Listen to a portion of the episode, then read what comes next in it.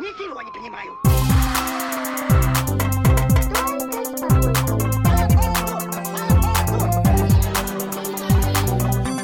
Выйди и зайди нормально. Вы наверняка знаете, что в этом учебном году появились новые классные часы разговоры о важном. Во всех школах и классах они проходят по-разному, но суть у них одна. И методички, по которым их разрабатывают тоже. Сама идея разговора с подростками о важном хорошая, вопрос в ее реализации. Поэтому мы предлагаем разговорам выйти и зайти нормально. Наш подкаст – это альтернатива таким урокам. Мы обсудим темы, которые определены в материалах классным часам, и предложим свои. Но сделаем это не так, как представляют себе дяди в пиджаках. Ну и гимн мы тоже петь не будем. Мы студентки, сами недавно были подростками, поэтому говорить и делиться своим опытом мы будем не как учителя, а как старшие сестры, на одном языке.